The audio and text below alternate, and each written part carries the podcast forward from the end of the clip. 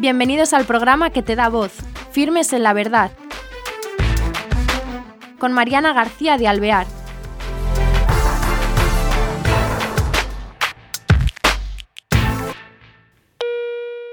Hola queridos oyentes, bienvenidos a este nuevo programa de Firmes en la Verdad.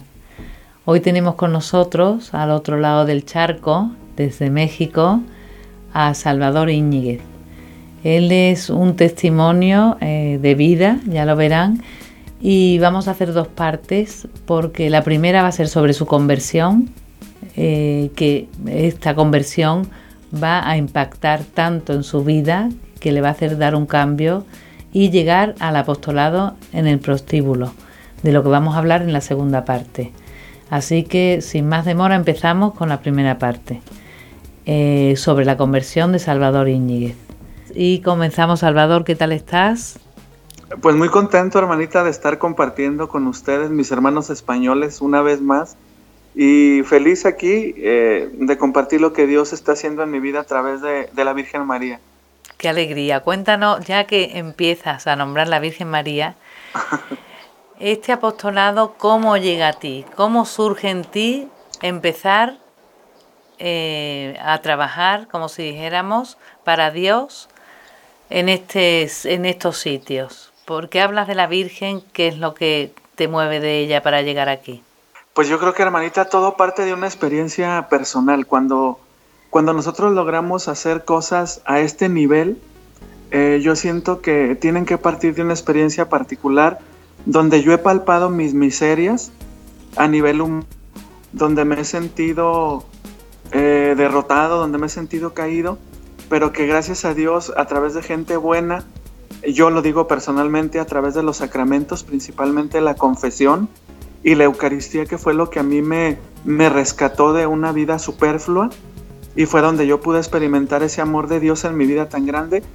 Cuando tú sientes ese amor a ese nivel, eh, como que no encuentras cómo, cómo decirle a la gente, sabes que hay esperanza, no todo está perdido, aunque no pertenezcas a ese mundo pues propio de pecado, ¿no? Estoy hablando de pecado en general.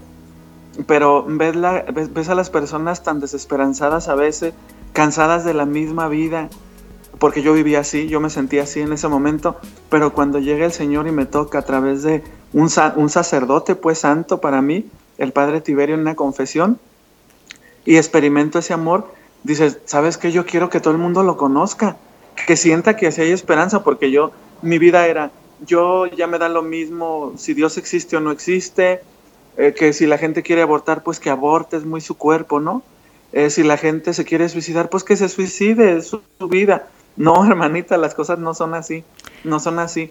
La vida es esperanza, es fe y es verdad.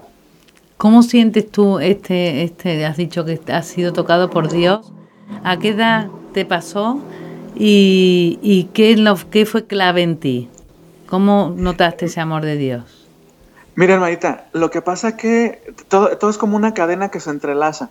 Cuando yo tenía 10 años, acostumbrábamos ir de vacaciones con mi abuela paterna, que vivía lejos de donde yo vivía con mis padres, como a dos horas, y en un rancho.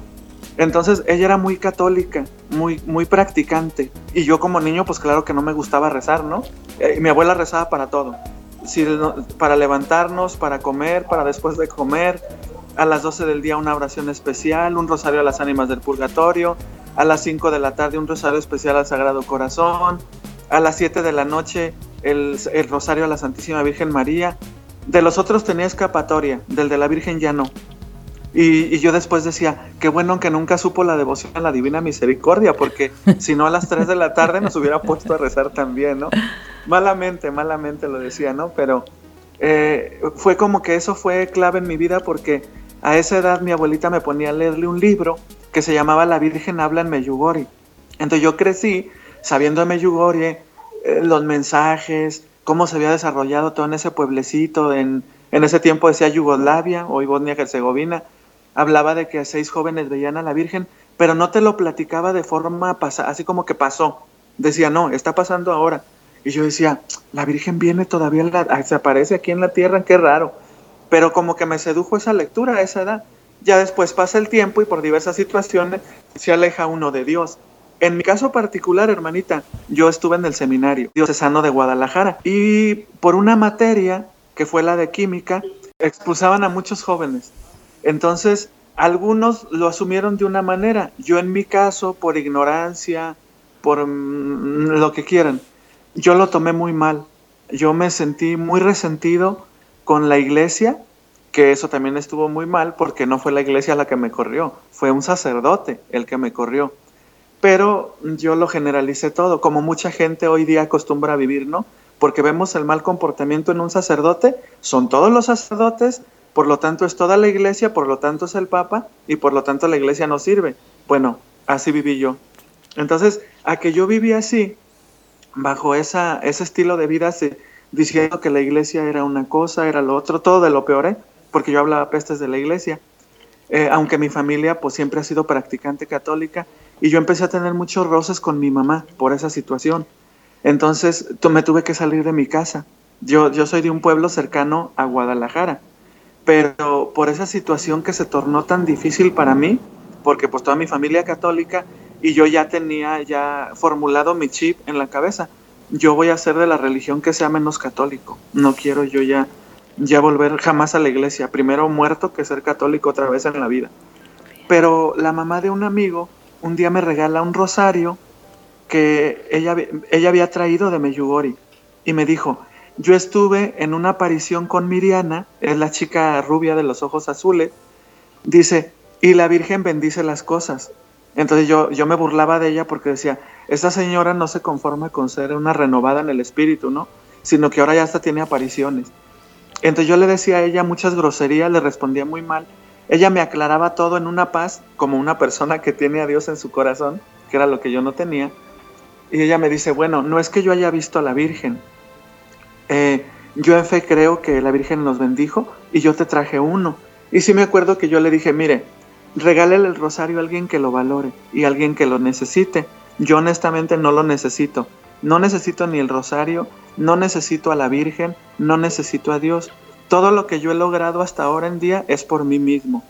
Imagínate, hermanita, la corona de soberbia que tenía yo en ese tiempo. Y, y honestamente te lo digo, mi vida era tan vacía que cuando uno tiene una vida vacía, buscas cómo llenarlos, esos vacíos. Eh, en mi caso, como vengo de familia de gente de campo, que no lo pronuncié al, principio, de gente campesina, o sea, yo me crié ordeñando vacas con mi papá, eh, cultivando la tierra, o sea, gente de campo. Entonces llegas a la ciudad, pues a mí me enlumbra todo ahí en la ciudad, todo, todos los ambientes. Y mi papá siempre me decía, si tú llegas a tener, a traer dinero contigo y tú sabes que una persona no tiene para comer y no se lo compartes, Dios te va a pedir cuentas de eso. Pero yo le decía, pero si no soy rico, papá. Y me decía, no, es que no tienes que dar porque seas rico. Tienes que compartir de lo que tienes, así sea poco o sea mucho, pero tienes que compartir. Entonces todas esas cositas se te van quedando. Eh, y eso era un impedimento para mí para meterme a ciertos ambientes que yo sabía que me, me podían perder más de lo que ya estaba alejado de Dios, ¿no? Entonces eh, fue por eso que yo los antros no, no nunca he sido afecto a eso, pues no me cansa el ruido, no poder platicar con los demás, gritar, no, no, no me, no me ayuda, ¿no? Pero busca refugio en, en alguna cosa, hermanita. En mi caso, yo me empecé a ser muy materialista, sobre todo en mi forma de vestir. Y cuando pude comprar una computadora, y lo digo con vergüenza aquí delante de ustedes porque sí me da mucha pena decirlo, yo empiezo a ver pornografía. Adicción a la pornografía que cuando el Señor me rescata, yo duré más de tres años yendo a misas de liberación con un sacerdote que me ayudó muchísimo. Empecé a hacer ayunos a pan y agua, una vez ya pues en el camino de la conversión. Pero es bien difícil cuando vives en el pecado, porque el mismo pecado ofusca tu inteligencia. Y cosas que son pecado, tú las ves ya como normales. Entonces te vas enrolando y eres como una bola de nieve, va creciendo tu vida de pecado, va creciendo más y más. Hasta que no es por una intervención divina, Obviamente también las oraciones de mi madre, que rezaba por mí rosarios no sé cuántos, mi pobre madre, y pues finalmente me encuentro acá, ¿no? Pero fue a raíz de ese rosario que esta señora me regaló, porque yo tuve una experiencia muy fuerte en un autobús con ese rosario, no por rezarlo, ¿eh? Simplemente porque yo quería escuchar música, sacar mis cascos para, pues para escuchar música, Y, cuando lo saco, dados en el... Salió el rosario. Sí. Entonces empiezo a, a quitarlo yo de ahí y me da por ver la cruz del rosario, o sea, un rosario normal. Tenía un Cristo de metal y atrás del Cristo incrustada en la madera una medallita que yo no sabía ni de quién era. Hasta que ya después, en el camino de la conversión, me dicen, es una medalla de San Benito. Ah, pues es una medalla de San Benito. Giro yo la cruz, hermanita, donde está el maderito horizontal, y con la mirada veo que dice un letrero, Meyugori. Cuando yo deslizo mi mirada por ese, esa, esa maderita con ese nombre, yo tuve una sensación como si el tiempo y el espacio se detuvieran y empiezo a ver mi vida como si fuera una película. O sea, imágenes vivas. Yo veía a mi abuela, perdón, yo veía a mi abuela. Te emocionas, claro. Que era, Tranquilo. era, veía a un niño a un lado de ella leyendo un libro. Ese niño era yo. ¿Sabes? Cuando yo leo ese libro con mi abuela, se genera un vínculo afectivo muy fuerte entre ella y yo, porque es con ella que yo empiezo a, practicar el ayuno, a, a querer ya ahora yo rezar el rosario con ella. Y pues, ¿qué te digo? No sé, a lo mejor está mala palabra que voy a decir, pero fue como si me hubiera enamorado de mi abuelita. Entonces cuando yo veo eso, después empiezo a ver escenas de mi vida de pecado sobre todo, cuando yo hablo mal de la gente, cuando hablo mal de los sacerdotes, cuando yo le decía a la gente que eso de comulgar, eso de los sacramentos es un engaño de la iglesia. Era un engaño de la iglesia que nos quería tener controlados a todos, pues para que la mantuviéramos económicamente, que eso de ser sacerdote es una farsa, es una mentira, que no, que no caiga la gente en eso, ¿sabes?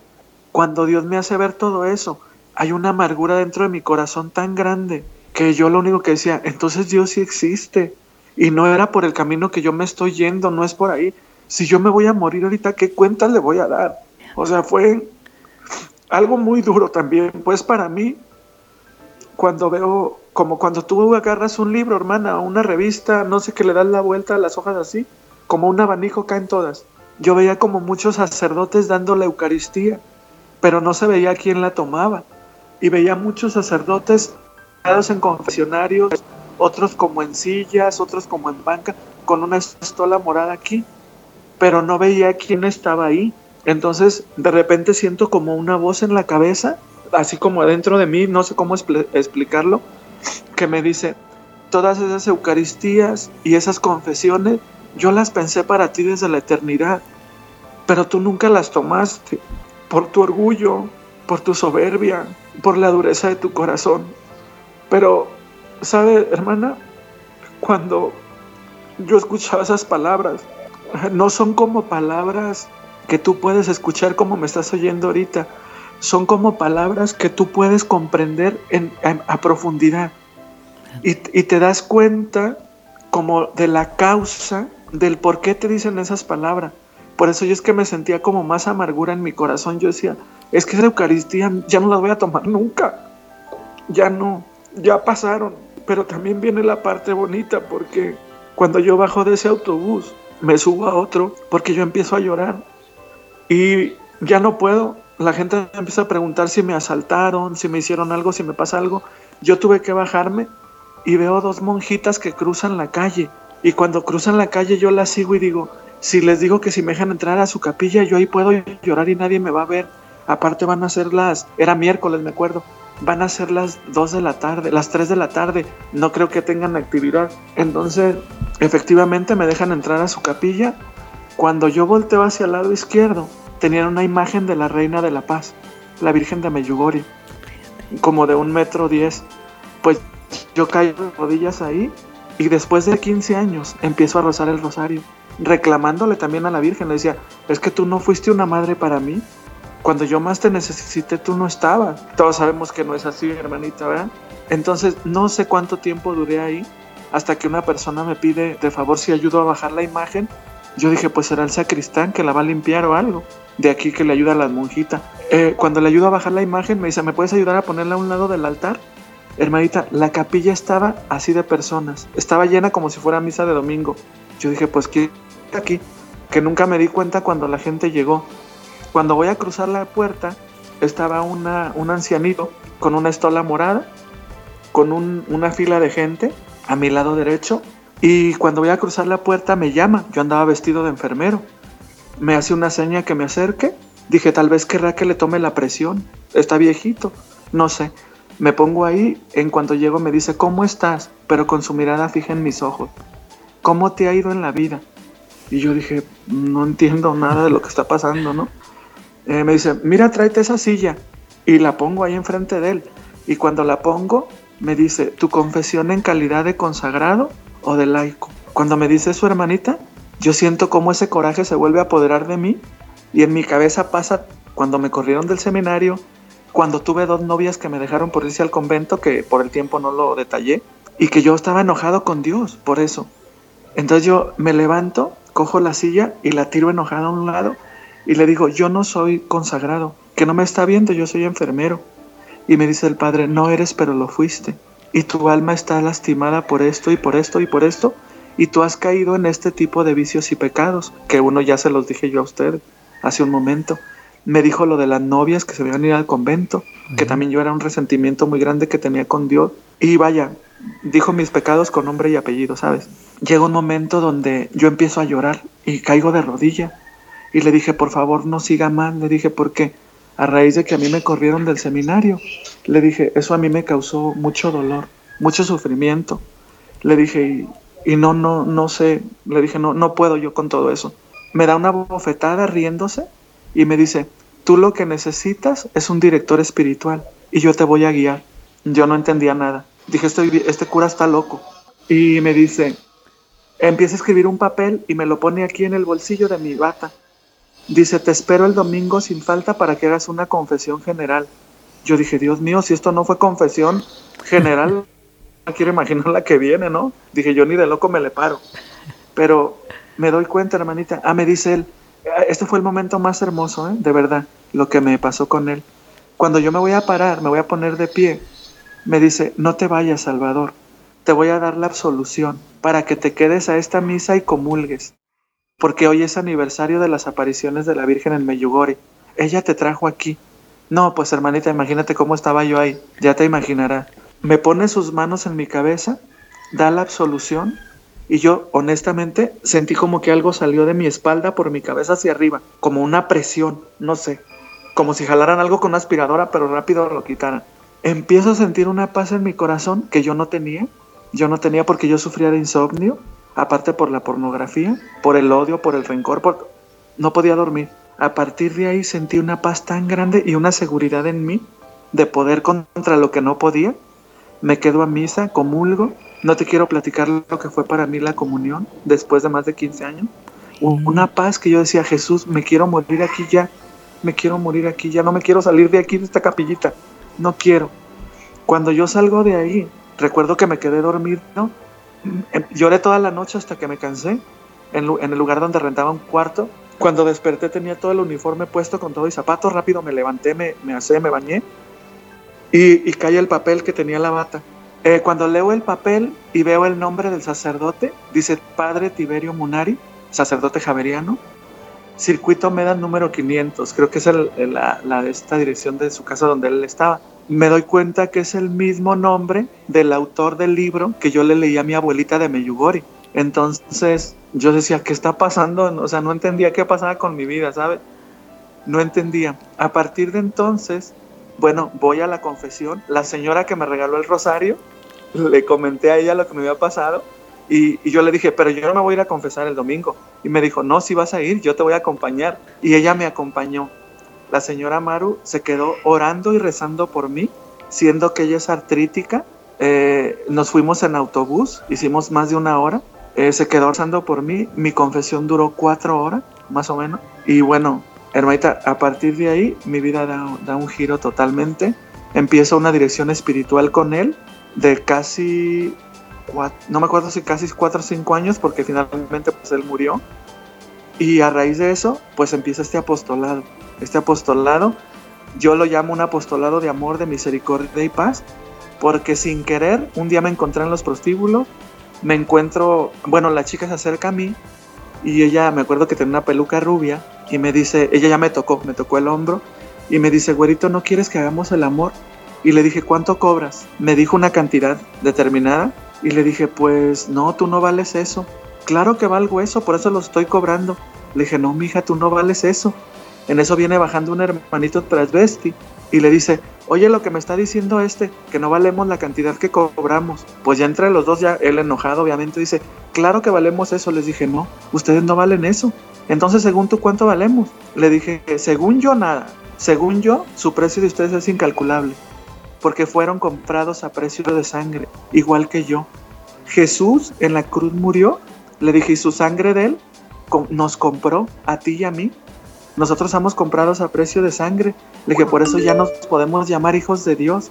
Le dije, y ustedes, hermanitos míos, le dije, son una perla preciosa ante los ojos de Dios. Entonces, algo que sí me acuerdo, hermanita, que cuando yo les dije eso, la de la peluca rubia se desmayó. Cuando le dije que valían la sangre de Cristo. Y sabes que me acuerdo mucho de ella en Semana Santa, cuando se lee la lectura de cuando van a apresar a Jesús. No sé si te acuerdas. Sí que hay una parte donde dicen, ¿quién es Jesús de Nazaret? Y él responde con firmeza, yo soy. Y dice que cuando él dijo esas palabras, un soldado se desmayó. Entonces yo digo, mira nada más lo que, el poder que tiene el nombre de Jesús. Yo me, o sea, me viene eso a la cabeza. Porque yo cuando ella se desmayó, yo pensé, a lo mejor no ha comido bien, que es verdad, también no les dan de comer bien, ¿no? Y, y la levanté junto con el hermanito transvesti y le dije, ayúdame, ayúdame a levantarla. Pues le echábamos aire en la cara y cuando despierta ella, despierta llorando. Y dice, hermano, usted ya me hizo el día con esas palabras que me dijo. Le dije, no, mija, el día y la vida se llama Jesucristo. Le dije, Él es el que te hace el día y la vida.